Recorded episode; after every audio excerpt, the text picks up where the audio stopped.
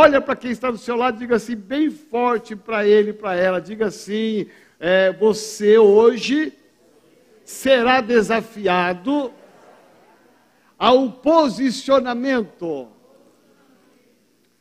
É interessante porque você sabia que o seu posicionamento pode ter um final feliz ou um, um final infeliz? Você sabia que muito do que você sonha pela frente, do que você estabelece como meta, aquilo que você pensa que é um sucesso, depende do seu posicionamento, uma tomada de decisão sua pode te levar a um grande sucesso, mas pode te levar também a uma grande derrota. Você sabia disto? Por isso que um posicionamento correto, e essa é a minha oração nesta noite, eu saí de casa hoje muito animado, amém? Meu pai, eu saí animado de casa, amém? Eu já ministrei de manhã, já fizemos tantas coisas de manhã aqui, e eu ainda continuo animado, porque quem é cheio de Deus é animado sempre, amém? Aleluia, essa ala aqui está sempre mais forte do que essa, amém, gente? Amém. Opa, melhorou aqui agora, Jesus poderoso. Então veja, quando você tem um posicionamento correto, numa decisão correta, consequentemente ela vai te levar a um sucesso me ouça por um instante, olhe para mim, mas uma decisão, um posicionamento errado, você se posicionou, você tomou uma decisão certo, achando que era certo e era errado, com certeza ela te levará ao fracasso. Talvez muitos de nós aqui já experimentamos essa dura prova de saber que isso não é apenas uma teoria, mas é uma evidência. Talvez muitos de nós aqui, muitos de vocês, já tomaram decisões que não foram acertadas e experimentaram fracasso. Talvez vocês tomaram decisões acertadas e, e tomaram e, e, tiveram sucesso. É, eu quero muito, e essa é a minha oração nessa noite que você ouça a voz do Espírito Santo ao seu coração e você tome um posicionamento correto. Amém?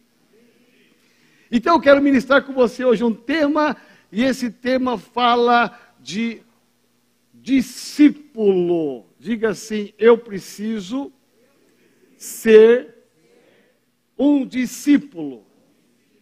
O ser discípulo ou ser discípulo. Preste atenção. A Bíblia nos fala de que existia um grupo, que esse grupo era denominado multidão ou multidões.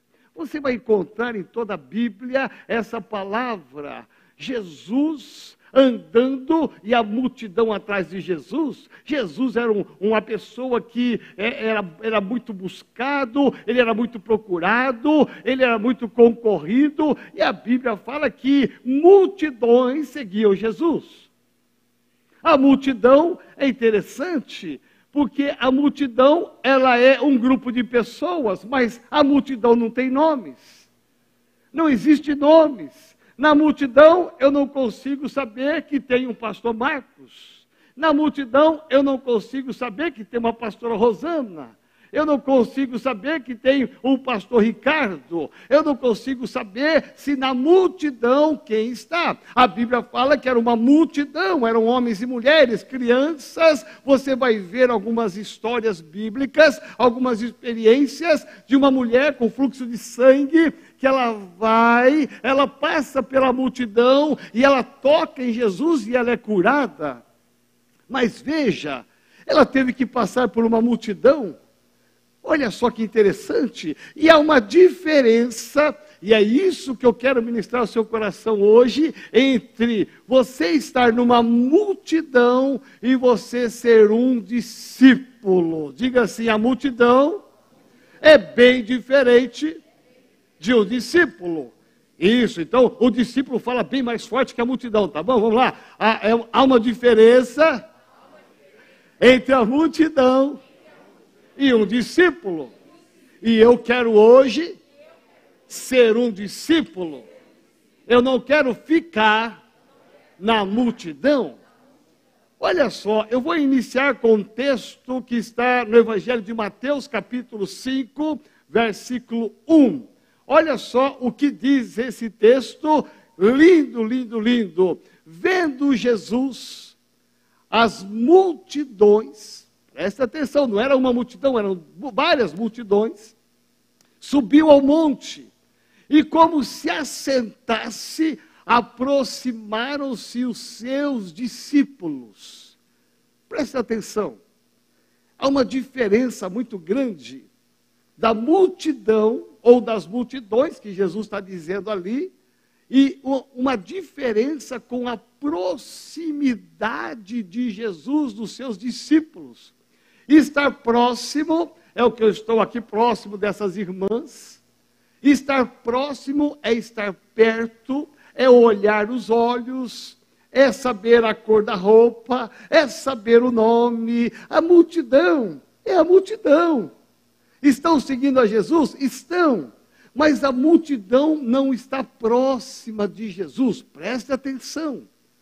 Tem muita gente que se converte, entrega o coração para Jesus e permanece na multidão. Entra na multidão aí, vai levando, olha, segue a multidão. A multidão bate palma, você bate palma. A multidão levanta a mão, você levanta a mão. A multidão oferta e você oferta. A multidão, ela chora e você olha do lado e você fala: Meu Deus, está todo mundo chorando, deixa eu chorar. A multidão para e olha para o céu e você passa e fala: O que está acontecendo? É muita gente olhando para o céu, deve ter alguma coisa ali. A multidão, ela te condiciona a fazer coisas que normalmente você não faria. Por isso que há uma distinção muito clara da multidão com aqueles que são discípulos. E quando você entrega a sua vida a Jesus, e você já fez isso, amém? Meu Deus, amém, gente? Tem que ter coragem, hein? Quando você entrega a sua vida para Jesus, preste atenção, você não pode ficar na multidão. Você não foi chamado para ser salvo, para você ser mais um na multidão, um anônimo na multidão, porque a multidão, ela é oscilante. A multidão, ela ora está a favor e ora está contra. Você quer ver que interessante? Você olha o jogo essa semana, parece que teve jogo do Palmeiras, não foi? Eu não sei, mas parece que houve jogo do Palmeiras, eu não sei se é do Palmeiras, Corinthians, que time que jogou aí. Mas foi interessante porque nos comentários esportivos, o, o, ele estava falando o seguinte: olha só a multidão. A multidão apoiando o time, vai, vai, vai, isso aí, é o meu herói. A multidão toda, o estádio todo. Aí de repente o time começou a ficar ruim, a perder a turma. Oh, seus grossos! Oh, fora, fora, fora! Não é assim que acontece? É, até o tadinho do juiz. Enquanto o juiz está acertando, turma, é isso aí, juiz, juiz, juiz. Opa, abriram aí, Jesus. Desentalou o microfone. Uau, estava gritando aqui.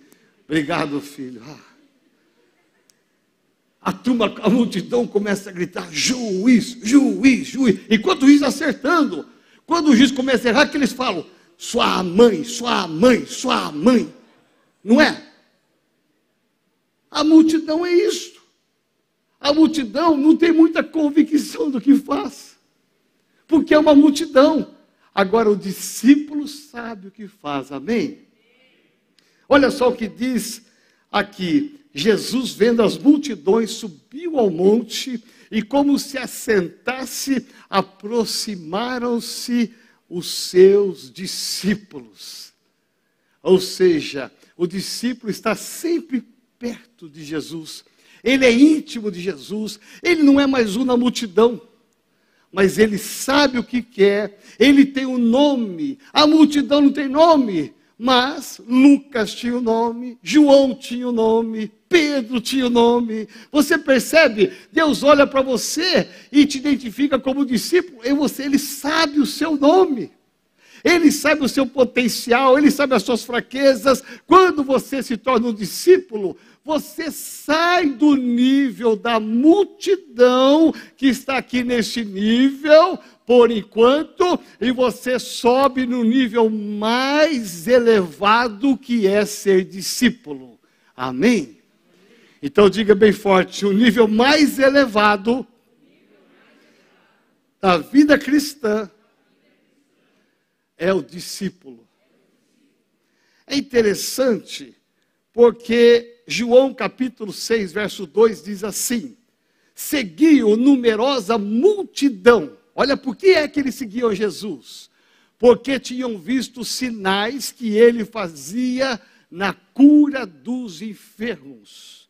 A sequência desse texto está em João 6, 25 a 26. E tendo encontrado o do outro lado do mar, lhe perguntaram: Mestre, quando chegastes aqui? Olha só que pergunta, respondeu-lhe Jesus: Em verdade, em verdade vos digo, me procurais, não porque vistes sinais, mas porque comestes dos pães e vos fartastes. Olha que interessante. Jesus, ele olhou a multidão e ele identificou o seguinte: sabe por que, que essa multidão me segue? Não é porque eles, eles me querem como o Senhor. Eles não querem que eu seja o dono da vida deles. É porque eu estou oferecendo alguma coisa que sacia a fome deles. Olha que eu tenho 40 anos de pastorado. E nesses 40 anos eu já vi tantas histórias, quantas pessoas correram para Deus, para Jesus, quantas pessoas vieram para a casa do Senhor, foram para a célula, quantas pessoas em busca de um milagre, de uma cura, de um trabalho. Meu irmão, é impressionante, conseguiu, Deus deu, Deus abençoou. Ah, eu estava precisando de um milagre. Aí a pessoa vem no altar, chora, pede, a gente ora, a igreja ora, a igreja jejua, passamos meses e meses. Quando a pessoa recebe milagre, aonde foi essa pessoa? Muitas delas foram embora. Aí se pergunta: era da multidão ou era discípulo? Para mim, diz a palavra que era da multidão. Porque a multidão ela tá, está interessada não em Jesus.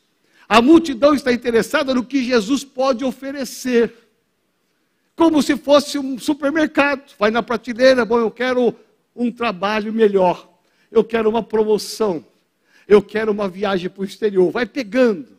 A fé me proporciona isto. Esta é a multidão que ela vai e vem conforme o vento. Quando Jesus está na cruz, entre Barrabás e Jesus, você sabe o que, que a multidão gritou? Solta Barrabás. Você vê que interessante? A multidão estava seguindo Jesus.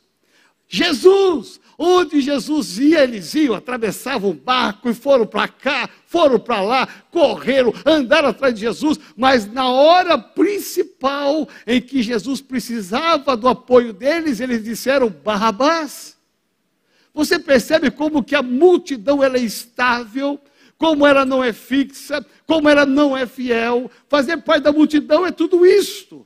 Mas graças a Deus, você não é multidão, você é um discípulo, amém? Ah, eu vou repetir, você é um discípulo, amém?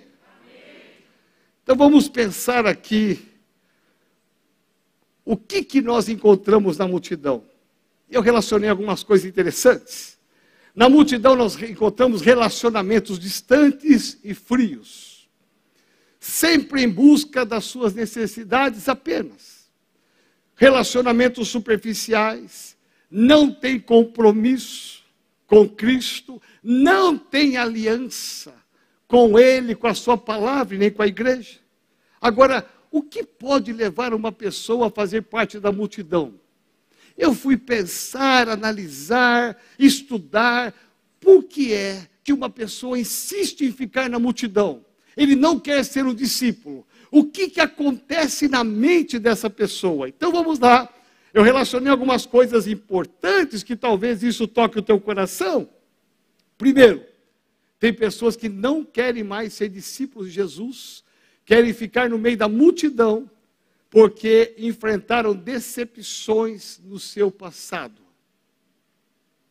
Quantas pessoas nós recebemos aqui na igreja que vem contar uma decepção do seu ex-ministério, do seu ex-pastor, do seu ex-bispo, Quantas e quantas pessoas, e as pessoas dizem: Olha, eu quero ficar no anonimato, não me chame para nada, não quero fazer nada. Ah, porque eu fui machucado, eu tive decepções no passado, me feriram, então, por gentileza, me deixa quietinho nessa cadeira. Eu não quero mais fazer parte daquele time chamado discípulos, eu quero ficar na multidão.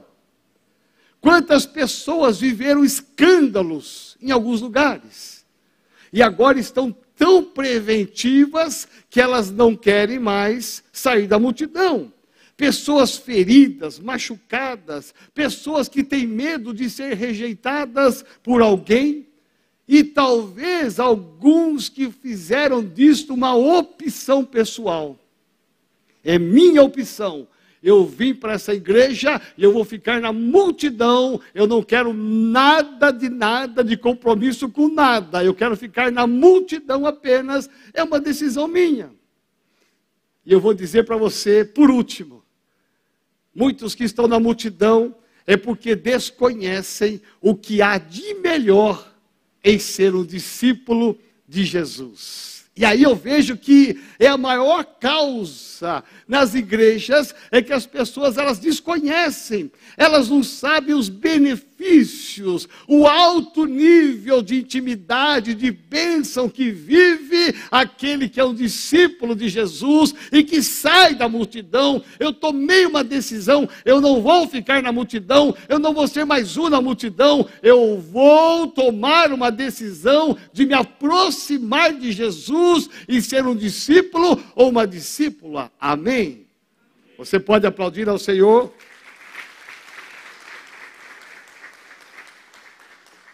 Agora, deixa eu te falar algo interessante. Em momento algum, Jesus menosprezou a multidão.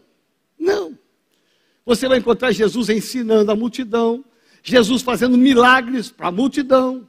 Jesus não rejeita a multidão e nem menospreza, ele não tem menor valor, mas tem uma autoestima é muito mais importante para Jesus um discípulo do que a multidão.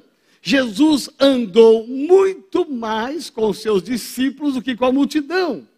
E eu vou ver aqui com você agora na palavra de Deus quais são as características de um discípulo de Jesus. Diga assim: este é um alto nível. Olha o que diz Jesus em Mateus 28, 19. Ide, portanto, ide, portanto, e fazei discípulos. É fazer o quê? É para fazer crentes? É para fazer crentinho? É para fazer multidão? É para fazer o quê? Discípulos. Veja que o querer de Deus, o querer de Jesus é discípulo.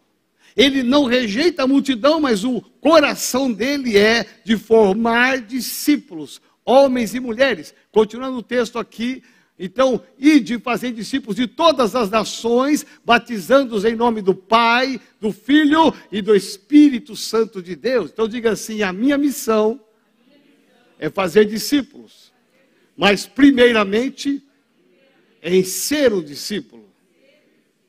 Algumas características de um discípulo. E eu vibro porque eu olho a Bíblia e vejo como que está muito claro o que Deus quer para um filho dele, para uma filha dele. Existem bênçãos para a multidão? Com certeza, mas aquele que é discípulo, aquele que assume, eu sou um discípulo, meu irmão, minha irmã, as coisas mudam. Você entra numa outra dimensão da fé. Olha só o que diz Mateus 10, 25, a primeira parte. Basta o seu discípulo ser como seu mestre, e o servo como seu senhor. Se me chamarem, só, bom, só tem mesmo. É, basta ao discípulo ser como seu mestre e o servo como seu senhor. Primeira característica de, de um discípulo é ser igual a Jesus. Diga assim: eu preciso ser igual a Jesus. Nós temos um modelo, preste atenção. Nós não estamos ao léu, nós não estamos como um barco à deriva no mar. Nós temos uma direção. Os nossos olhos têm que estar apontados para Jesus.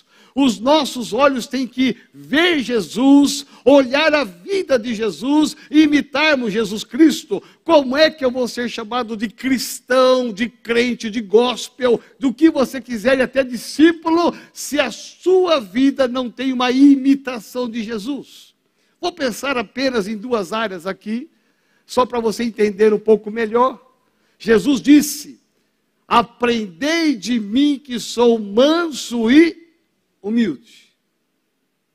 Faz parte da vida cristã a mansidão no falar, a mansidão no tratar. Faz parte da vida cristã ser humilde, não ser arrogante, petulante, orgulhoso. Faz parte da vida cristã, por quê? Porque Jesus disse: Aprendei de mim, eu sou manso e humilde. Está dizendo: olhe para mim.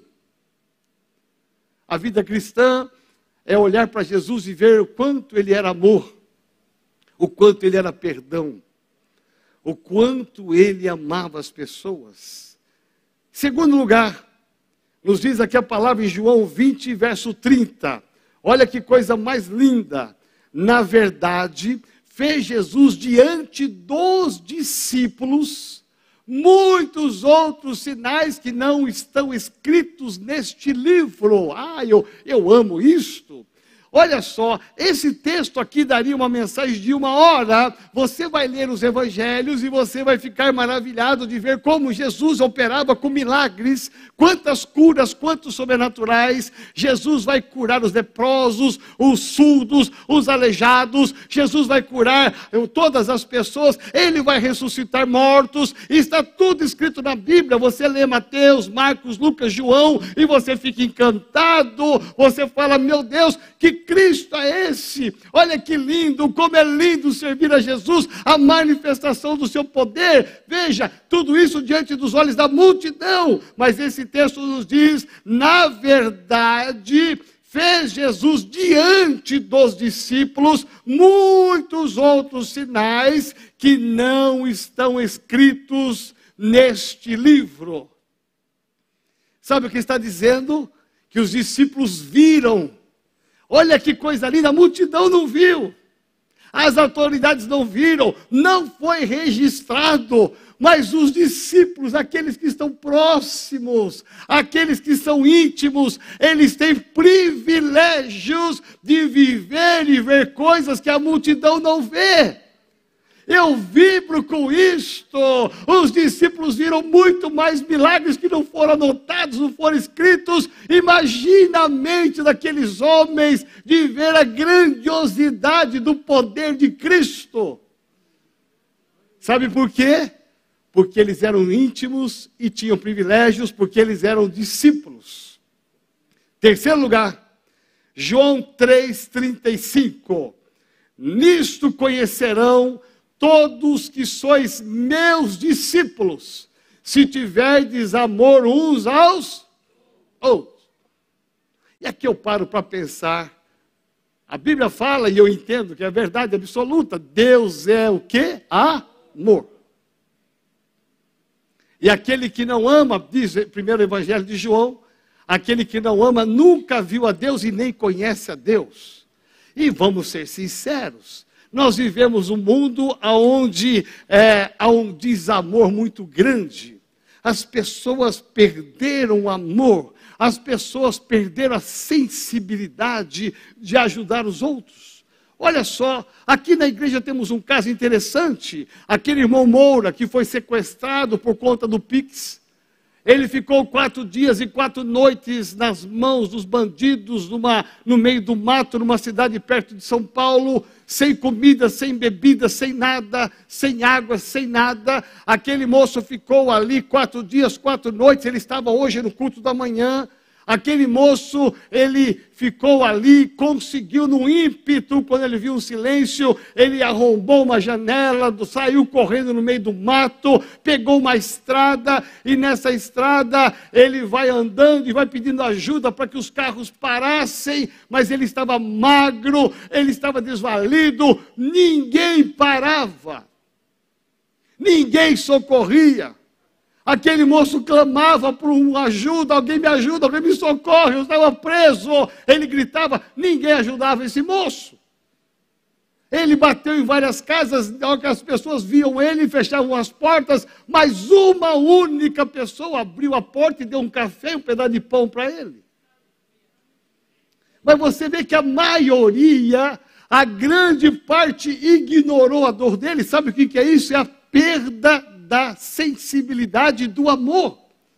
E a Bíblia afirma isso, que nos últimos dias o amor da maioria se esfriaria. E é o que, aconteceu, o que acontece hoje. E Jesus vai dizer aqui: nisto vocês vão ser conhecidos. A nossa credencial de discípulos de Jesus não é uma carteirinha da igreja.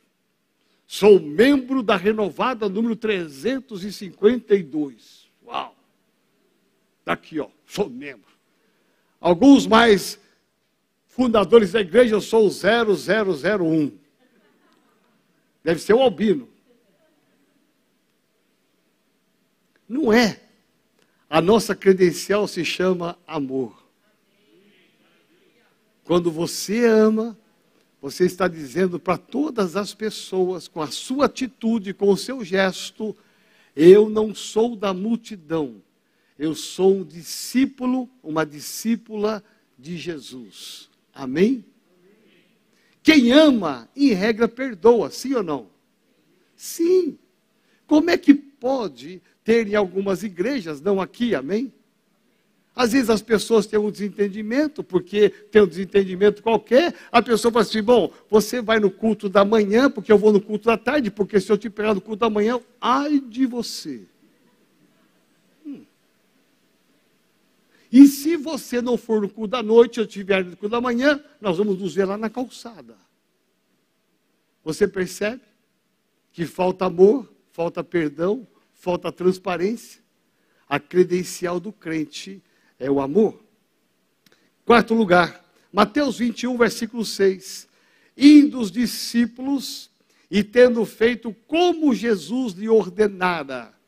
Aqui esse texto fala de Jesus nos seus momentos finais, na entrada triunfal em Jerusalém, da sua morte. Jesus vai dizer para os discípulos: Olha, vocês vão numa aldeia ali, vocês vão encontrar um jumentinho amarrado, vocês vão lá e pegam esse jumentinho. Foi uma ordem que ele deu, foi um comando que ele deu. Olha só, nós temos às vezes dificuldades de submeter-nos a qualquer comando, é uma índole humana que nós herdamos do pecado. E a Bíblia fala que aqueles homens, eles receberam essa voz de comando e eles indo e tendo feito como Jesus lhe ordenara. Diga assim: tudo que Jesus falar, eu preciso fazer. Nós não podemos ter uma Bíblia. Eu já fiz uma pregação aqui nesse sentido, uma mensagem nesse sentido, uma ministração nesse sentido. Uma Bíblia que está faltando páginas. Porque tem crente que está na multidão que arrancou a página da Bíblia. Quando Jesus dá alguma voz de comando, ele arrancou. Não, isso aqui eu não vou fazer coisa nenhuma. Ele só vai fazer o que ele acha que deve fazer. Quando, na verdade, os discípulos nos dão uma lição. O verdadeiro discípulo é aquele que tem obediência acima de todas as coisas. Por isso que é o nível mais elevado. A multidão ah, vamos para cá, a multidão vai para lá. Ah, vamos para cá, a multidão vai para lá, porque a multidão não obedece. Ela é como uma nuvem que, conforme bate o vento, vai para um lado e outro lado. Mas o discípulo é aquele que obedece, e quando você obedece, você atrai a bênção de Deus. Amém? Você pode aplaudir ao Senhor. Quinto lugar, Lucas capítulo 14, verso 27. E qualquer que não tomar a sua cruz e vier, ali está errado na tela, e vier após mim, não pode ser o meu discípulo. Não pense na sua mulher, no seu marido agora. Pastor, a minha cruz é minha mulher. A minha cruz é o meu marido, o senhor não conhece ele. Aqui fala de renúncia. Um discípulo é alguém que renuncia às coisas do mundo, renuncia os prazeres do mundo, renuncia os valores do mundo, renuncia os seus próprios valores, ou as suas próprias prioridades. É alguém que verdadeiramente ele renuncia tudo que tem para servir ao Senhor. Amém. Por exemplo, eu fui essa semana na nossa clínica de dependentes químicos, que é aqui em Franco da Rocha. E estive lá novamente, agora com o vereador da nossa igreja, e fui lá fazer algumas questões administrativas, financeiras, e, e ali você encontra o pastor Glauco, Glauco e a sua esposa, eles abriram mão de tudo, eles renunciaram tudo, simplesmente para montar uma clínica e atender pessoas dependentes químicos do álcool e da droga, e, e álcool e droga. Aí você encontra ali muitos homens ali sendo recuperados, há um preço a ser pago, porque eles moram dentro da clínica, preste atenção, eles não moram fora, num apartamento, numa cobertura, eles moram dentro da clínica, no mesmo espaço de dormida dos meninos lá, dos homens lá, são só homens, você imagina quantos perigos, quantos ricos, riscos, mas eles renunciaram, abriram, abriram mão de tudo, do seu conforto, da sua habilidade profissional, do seu conhecimento, para servir ao Senhor. Isso é um discípulo, amém? Então diga assim: para ser discípulo, eu preciso renunciar. Sexto e penúltimo lugar, aliás, antepenúltimo, Mateus 17, 19. Então os discípulos, aproximando-se de Jesus, perguntaram em particular: por que motivo não podemos nós expulsá-lo? Os discípulos tentaram expulsar o demônio de uma pessoa e tentaram e tentaram e não conseguiram expulsar. Aí o que, que eles fazem? Eles têm essa liberdade, a liberdade de estar perto de Jesus, de se aproximar de Jesus. A multidão não pode fazer isso, mas os discípulos podem. Eles se aproximam de Jesus e vão abrir o coração. Jesus, o que, que houve de errado? Aonde deu de errado que o demônio não saiu? Explica para nós. Jesus não explicaria isso para a multidão, porque a aliança de Jesus é com o discípulo, não com a multidão. Jesus ele tem um pacto com a multidão, não, ele tem um pacto com os discípulos, então ele vai explicar para os discípulos, vai ensinar para os discípulos o que é que não deu certo. Diga assim: eu preciso ter intimidade com Jesus. Oito, sétimo lugar, João 15, 8. Nisto é glorificado meu Pai, em que deis muito fruto e assim vos tornareis meus discípulos. Como é que eu me torno um discípulo? Sendo dizimista da igreja? Ok. Você está obediente à palavra, não tem problema algum. Ofertando? Ok. Você está cumprindo a palavra. Convertendo pessoas para Jesus? Ok.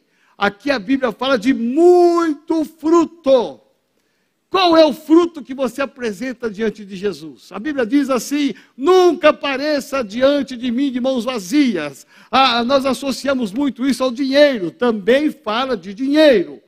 Mas eu entendo que também fala de pessoas, de vidas.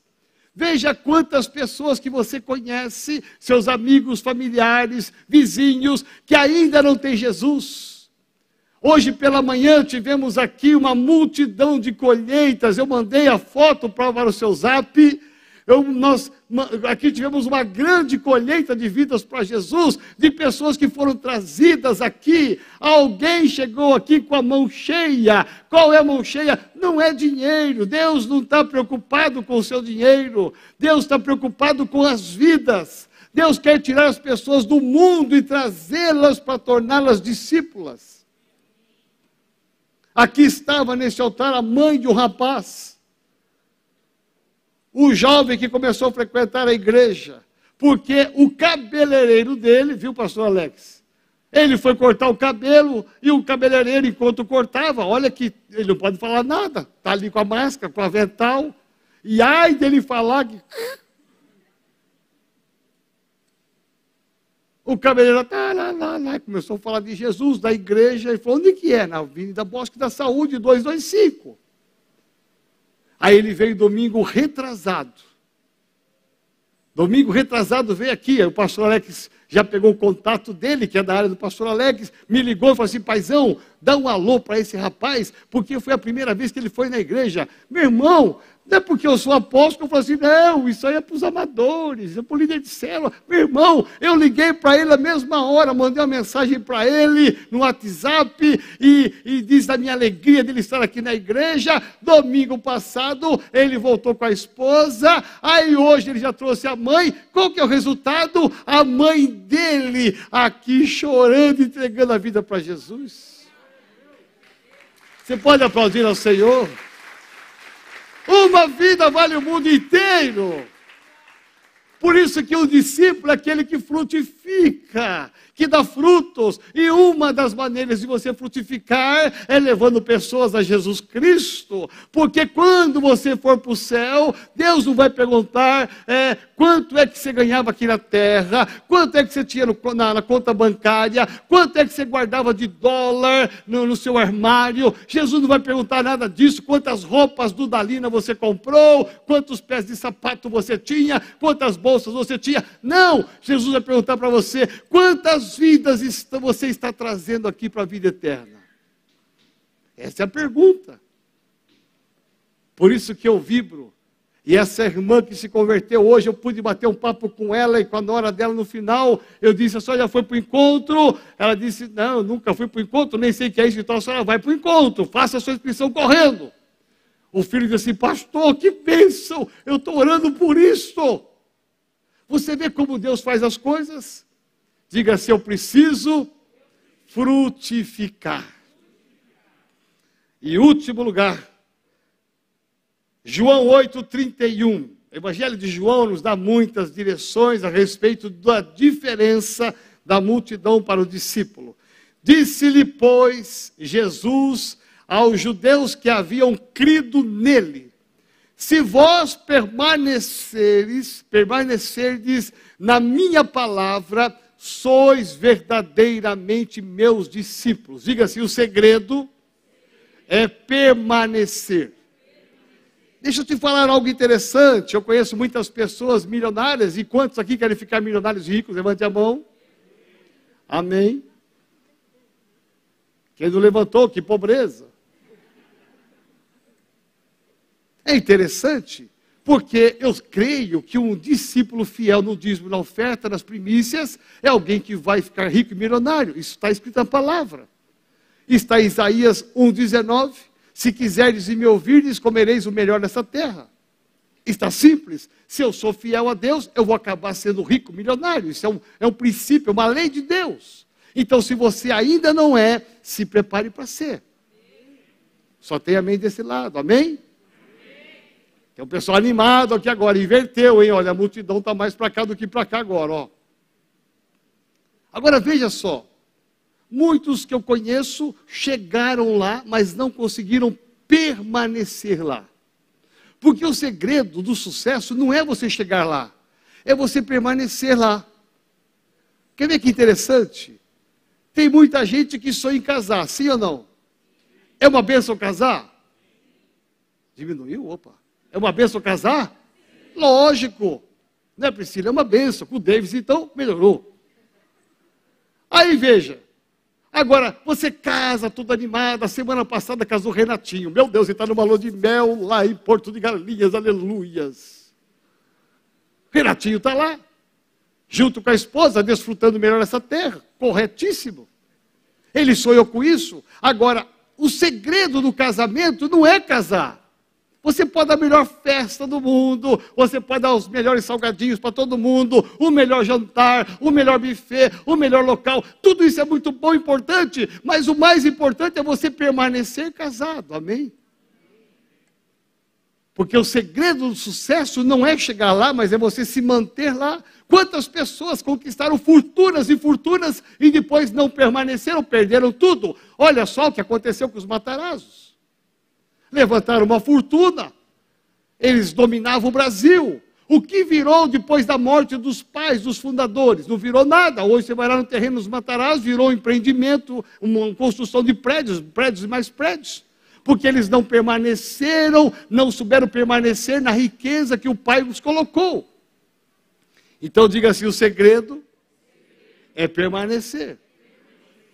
Nós vamos ter encontro com Deus. O encontro com Deus, nós vamos lá, nós somos impactados, somos curados, somos libertos, nós tomamos uma posição. No encontro com Deus é uma maravilha, manifestação do poder de Deus. Mas se você não manter e não permanecer naquele propósito, tudo perde. Na clínica de recuperação, eu trabalho com isso há 22 anos. Quantas pessoas que não permanecem vão para a clínica, ficam nove meses internados nove meses sendo tratados, libertos, demônios sendo expulsos, pessoas sendo curadas, aí ele sai de lá. Tô bom, tô limpo, tô joia, tô bem. Aí ele cai aqui no mundo. Se ele não souber permanecer na palavra, em três meses ele volta com as drogas. Isso eu estou cansado de ver. Porque o segredo não é você experimentar o sucesso, é você se manter no sucesso. E a vida cristã, Jesus deixa bem claro aqui: olha, é, se vós permanecerdes na minha palavra, sois verdadeiramente meus discípulos. Vamos ficar de pé?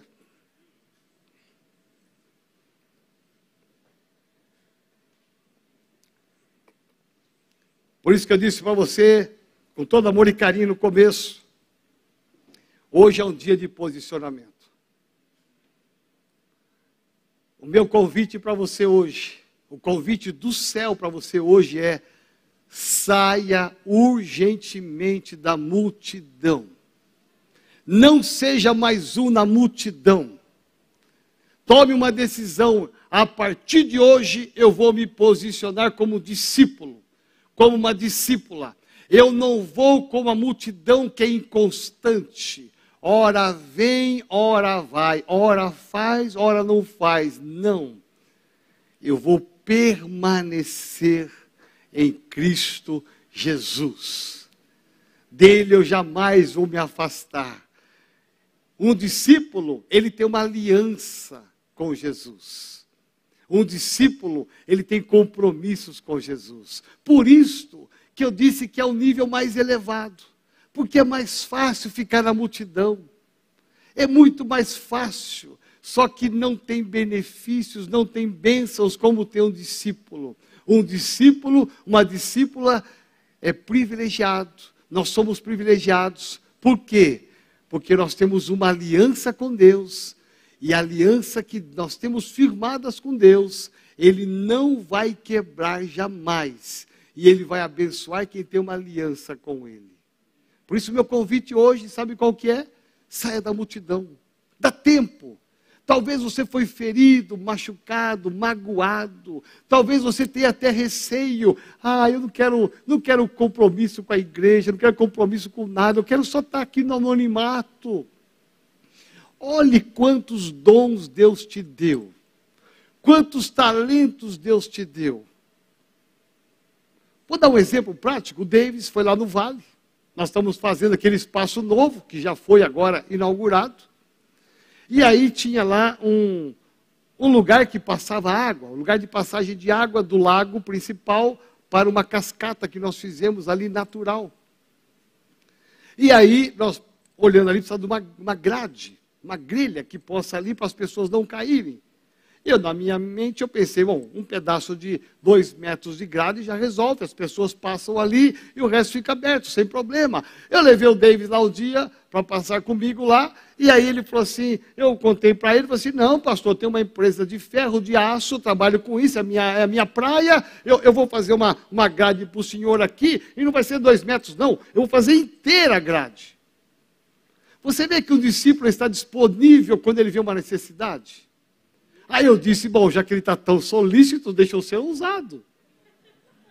Já que você vai fazer a grade de um lado, tem do outro lado também, filho. Aí ele falou, não, vamos lá, medimos. Bom, em 15 dias ele foi lá, colocamos, fui lá buscar em Guarulhos, né? As peças, meu irmão, coisa mais linda do mundo.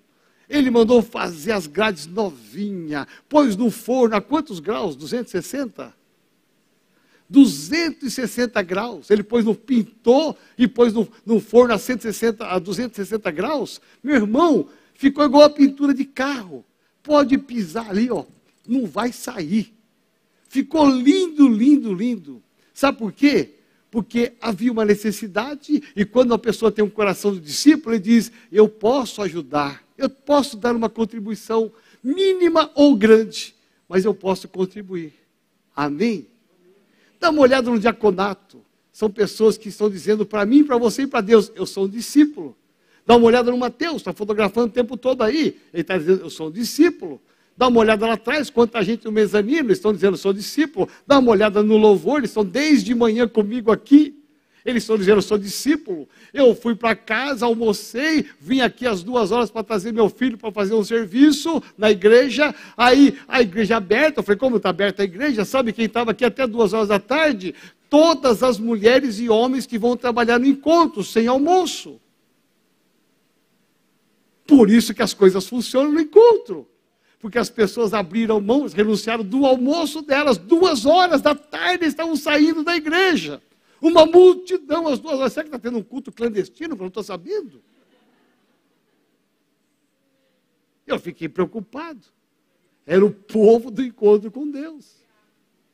Você vê? Para mim, eles estão dizendo, não precisa falar para mim, pastor, apóstolo, estamos aqui até duas horas. Não. Se eu não viesse trazer meu filho, eu não via. Olha só, é um povo que está disposto a pagar o preço. Isso se chama discípulo. Discípula que abre mão de tudo para servir ao Senhor. Meu irmão, quem faz isso são as pessoas mais abençoadas. Você quer ver que interessante? Você sabia que o povo que dá menos problema na igreja são os dizimistas e ofertantes? Presta atenção. É o povo que dá menos trabalho. Sabe por quê? Porque Deus abençoa quem é fiel. Amém? Põe a mão no seu coração, feche seus olhos. Quero orar com você. Você em casa também. Fica de pé agora. Coloque a mão no seu coração, feche seus olhos. Este é o momento de posicionamento. Eu quero muito que você deixe o Espírito Santo te levar a algumas situações. Eu quero que você, de alguma maneira, você tome uma posição, tenha uma decisão nessa noite. Chega de andar na multidão. Eu quero ser um discípulo. Eu não quero ser mais um na multidão. Eu tenho um nome. Deus me deu um dom, Deus me deu um talento. Deus te deu tantas coisas para você sair da multidão e correr ao lado dele, não ficar apenas olhando Jesus de longe, não, mas andar do lado de Jesus. Aqueles doze discípulos foram chamados um a um pelo nome. Eles andaram com Jesus três anos e meio. Três anos e meio andaram em intimidade com Jesus, de manhã, de tarde, de noite, de madrugada. Que privilégio! Simplesmente porque eles eram discípulos. Por isso, nessa noite, é uma noite de posicionamento. Fale para Deus, não precisa falar para mim, nem para quem está do seu lado, é para Deus. Deus, eu quero sair dessa multidão. Eu quero ser um discípulo. E viver todas essas oito características de um verdadeiro discípulo. Pai, em nome de Jesus, Eu quero clamar aqui pedir, vem Espírito Santo de Deus nessa noite. Senhor, é a tua palavra que nos impulsiona, é a tua palavra que nos motiva. Senhor, obrigado pela cruz do Calvário, obrigado pelo preço dessa cruz, obrigado, Senhor, pelo sacrifício dessa cruz, que nos torna filhos teus. Mas, Pai, nesta noite, olha por cada homem e cada mulher que aqui está Ajuda este homem, essa mulher a sair da multidão, a ser um verdadeiro discípulo do Senhor, a vivermos um verdadeiro evangelho. Senhor, em nome de Jesus, firma os nossos passos contigo, firma os nossos passos com a igreja, firma os nossos passos com a tua palavra. Em nome de Jesus de Nazaré, nós queremos mais de ti. Nós precisamos mais de Ti. Por isso, nessa noite, ó Pai, nós sairemos. Sairemos da multidão para estar em intimidade contigo. E abençoa, Senhor. Abençoe aquele que precisa tomar essa decisão. Torna, Senhor, o coração desse homem e dessa mulher um coração de discípulo um verdadeiro discípulo teu, para que todos possam ver e saber que esta pessoa saiu da multidão para ser um discípulo do Senhor. Em nome do Pai, em nome do Filho, em nome do Espírito Santo de Deus. Amém, amém e amém. Vamos aplaudir ao Senhor.